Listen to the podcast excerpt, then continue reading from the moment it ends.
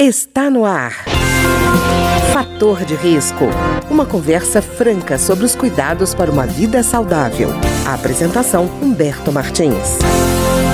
Olá, no programa de hoje nós vamos conversar sobre uma alteração, uma atualização que a Organização Mundial da Saúde fez nas diretrizes sobre o consumo de gorduras e carboidratos.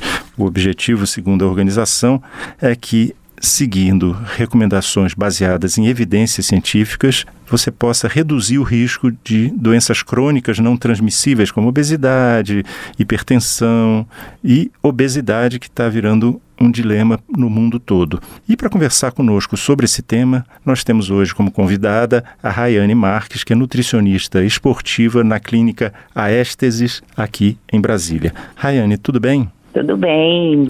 Rayane, me diga uma coisa. Por que você acredita que a OMS levou até julho de 2023 para fazer essa modificação? Porque o aumento dos índices de pessoas com obesidade, com doenças crônicas, de forma geral, todas essas doenças, doenças autoimunes derivadas da alimentação, estão cada dia maiores. Inclusive aqui no nosso país, nós temos dados alarmantes. Então, por isso, chegou num ponto que está preocupando a comunidade científica de forma geral, já que a previsão é que, inclusive, do essas doenças cheguem cada vez mais precoce. Hoje, uma doença que antes era vista por uma pessoa de 60 anos está cometendo pessoas de 40, 30 e, de acordo com esses estudos, mostram que vai ser cada vez mais precoce. Inclusive, algumas doenças que são consideradas de pessoas mais idosas, às vezes até pessoas jovens, crianças, já estão sendo acometidas pela, por conta da alimentação. Então, essas diretrizes vêm com o intuito de frear, frear essa população que está sendo adoecida por excesso de, do consumo, seja de gorduras, de carboidrato, esse desequilíbrio desses macronutrientes que nós devemos sim consumir, mas com muita responsabilidade e cautela. Não é deixar de consumir, mas fazer mais uma adequação, que é por isso que vem essas novas diretrizes. E Rayane, a gente falando sobre doenças crônicas não transmissíveis, eu estava lembrando que existe também uma preocupação muito grande da OMS em salientar o risco de câncer, né, que antes era uma doença fatal e em alguns casos ainda é, mas que ela tem a tendência a se tornar crônica em muitos casos, né? Sim, sim. É, a alimentação está relacionada também com o aparecimento de vários cânceres, porque quando a gente fala de alimentação hoje, nós estamos falando em boa parte do consumo de alimentos industrializados.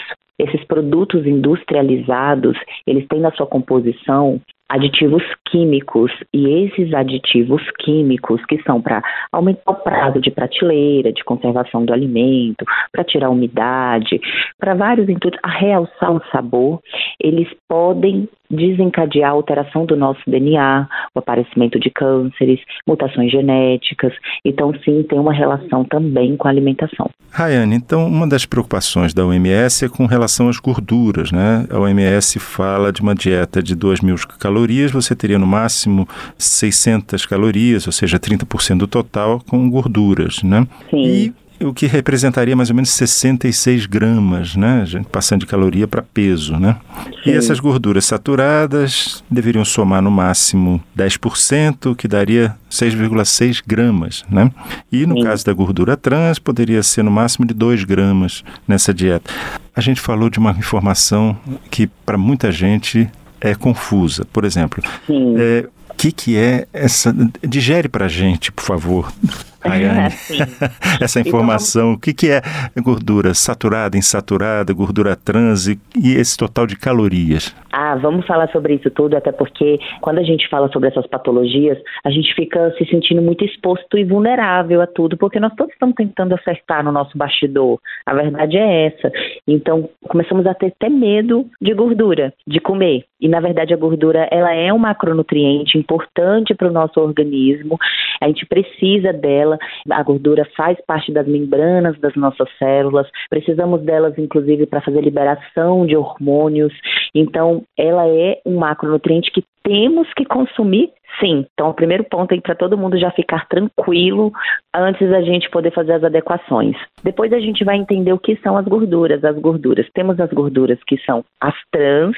Essas gorduras trans, elas são a maior preocupação. Porque, na verdade, elas são triglicerídeos, que é uma forma delas, de como elas ficam, como elas se apresentam ali, que é a gordura. Elas são os ácidos graxos, são três moléculas de ácido graxo com uma de glicerol. Então ela tem essa ligação e ela faz e onde elas são encontradas? Porque ela é a maior preocupação? Porque essas gorduras elas são encontradas em grande quantidade em alimentos industrializados, em produtos alimentícios e elas são perigosas porque elas desenvolvem arteriosclerose e outros problemas cardiovasculares. Para o nosso corpo é difícil a absorção dela, ela causa um processo inflamatório no nosso organismo, então ela abre para essas doenças devido a isso. Então então, hoje no Brasil nós temos regras para esse consumo, inclusive para que tenha a presença das gorduras trans nos nossos, inclusive nossos produtos alimentícios. Então, certo. essas são as gorduras trans, tá? Certo. Vamos falar agora das gorduras saturadas. A gordura saturada, ela é uma forma sólida e ela fica ali em temperatura ambiente, uma semissólida. Ela vem de origem animal, mas também ela pode ser encontrada em alguns produtos vegetais. Então, ela, de acordo com, com a Sociedade Brasileira de Cardiologia, os níveis de colesterol, eles fazem o quê? Eles são de cadeia longa, então acima de 14 átomos, porque a gente está falando aqui de fórmulas químicas, certo. que nós todos somos, temos uma composição química, temos falando de cascata hormonal, de cascata fisiológica, por essas questões químicas. Então, o que, que essas gorduras saturadas fazem? Elas fazem uma inflamação também. Certo. Elas também uhum. é difícil para o corpo. Então, a forma como ela é armazenada no organismo, ela é de difícil processamento. Então, qual é dessas que para a gente vai ser melhor? Vão ser as gorduras monoinsaturadas, que são gorduras anti-inflamatórias, e as poliinsaturadas.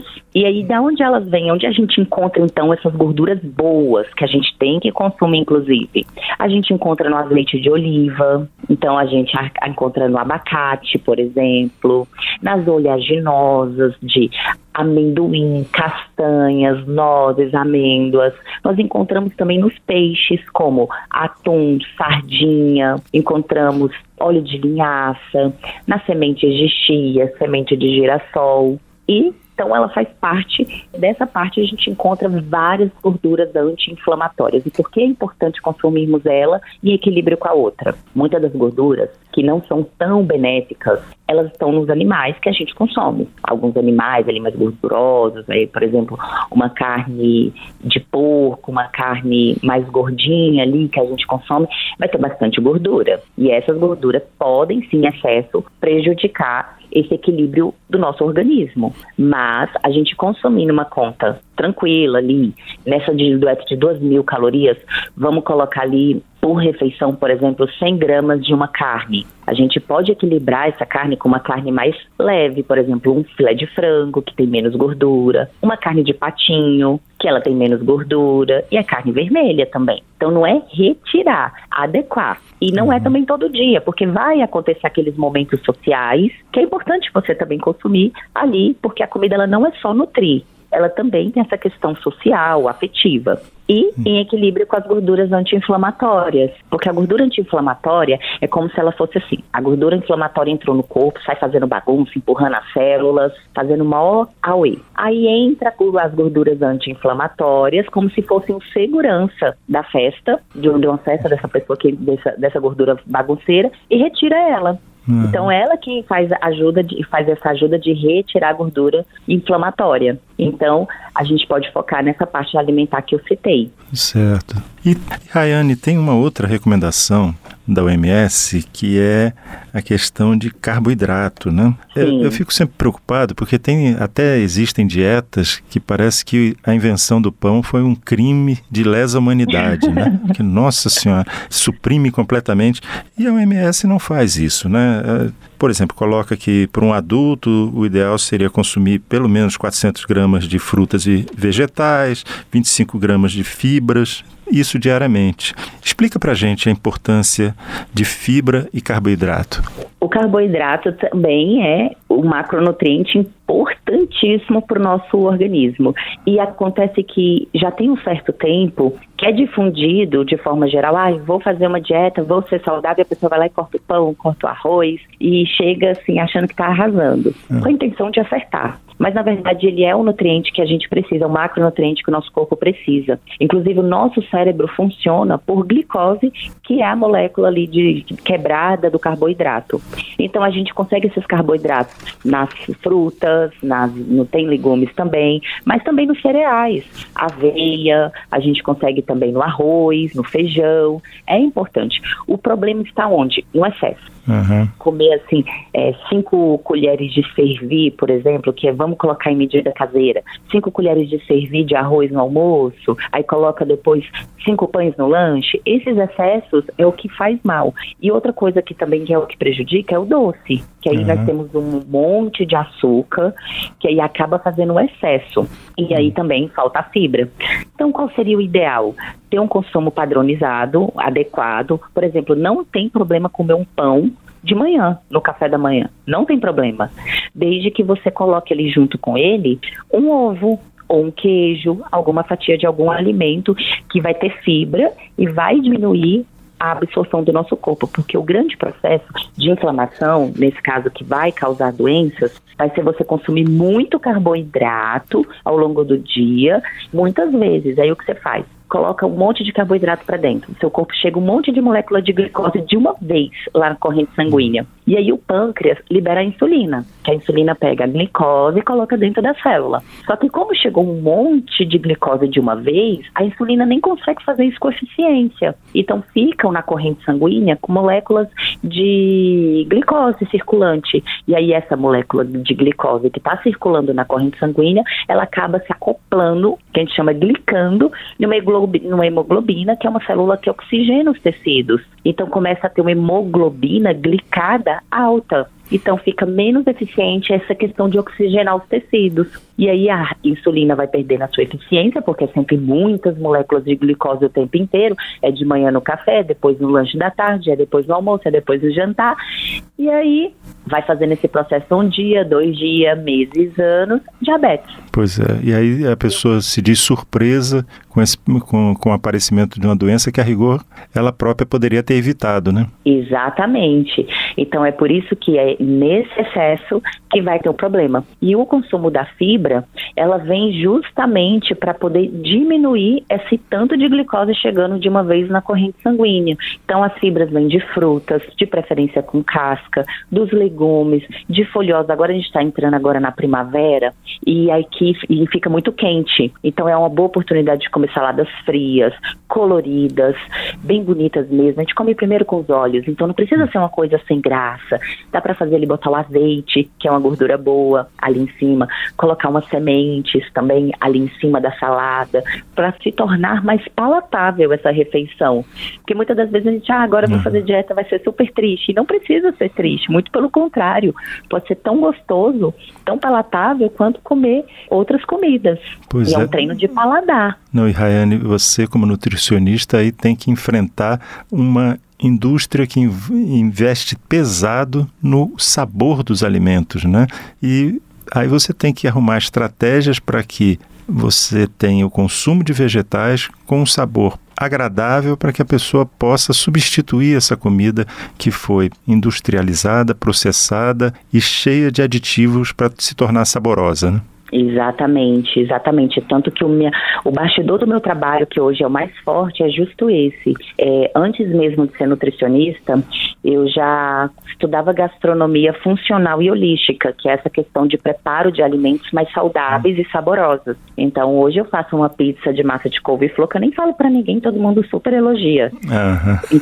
Então, tem opções hoje de fazermos, por exemplo, um estrogonofe com leite de coco, que pega o coco mesmo, compra no mercado, bate no liquidificador com água morna e coa, o leite de coco natural, que o, o estrogonofe fica mil vezes mais gostoso do que com creme de leite. Ah, Muito legal. mais saboroso e mais nutritivo. Você sente que abraça e não é inflamatório. Estamos falando novamente de gordura anti-inflamatória, incluída em um prato que é mais afetivo e se for seguir o padrão, ele se torna inflamatório. É, é verdade. Eu queria agradecer então a Rayane Marques, que é nutricionista esportiva na clínica Aésteses em Brasília e que conversou conosco sobre a atualização de diretrizes sobre o consumo de gorduras e carboidratos. Essa atualização foi feita em julho de 2023 pela Organização Mundial da Saúde. Rayane, muito obrigado. Eu que agradeço. O programa de hoje teve trabalhos técnicos de Ricardo Coelho.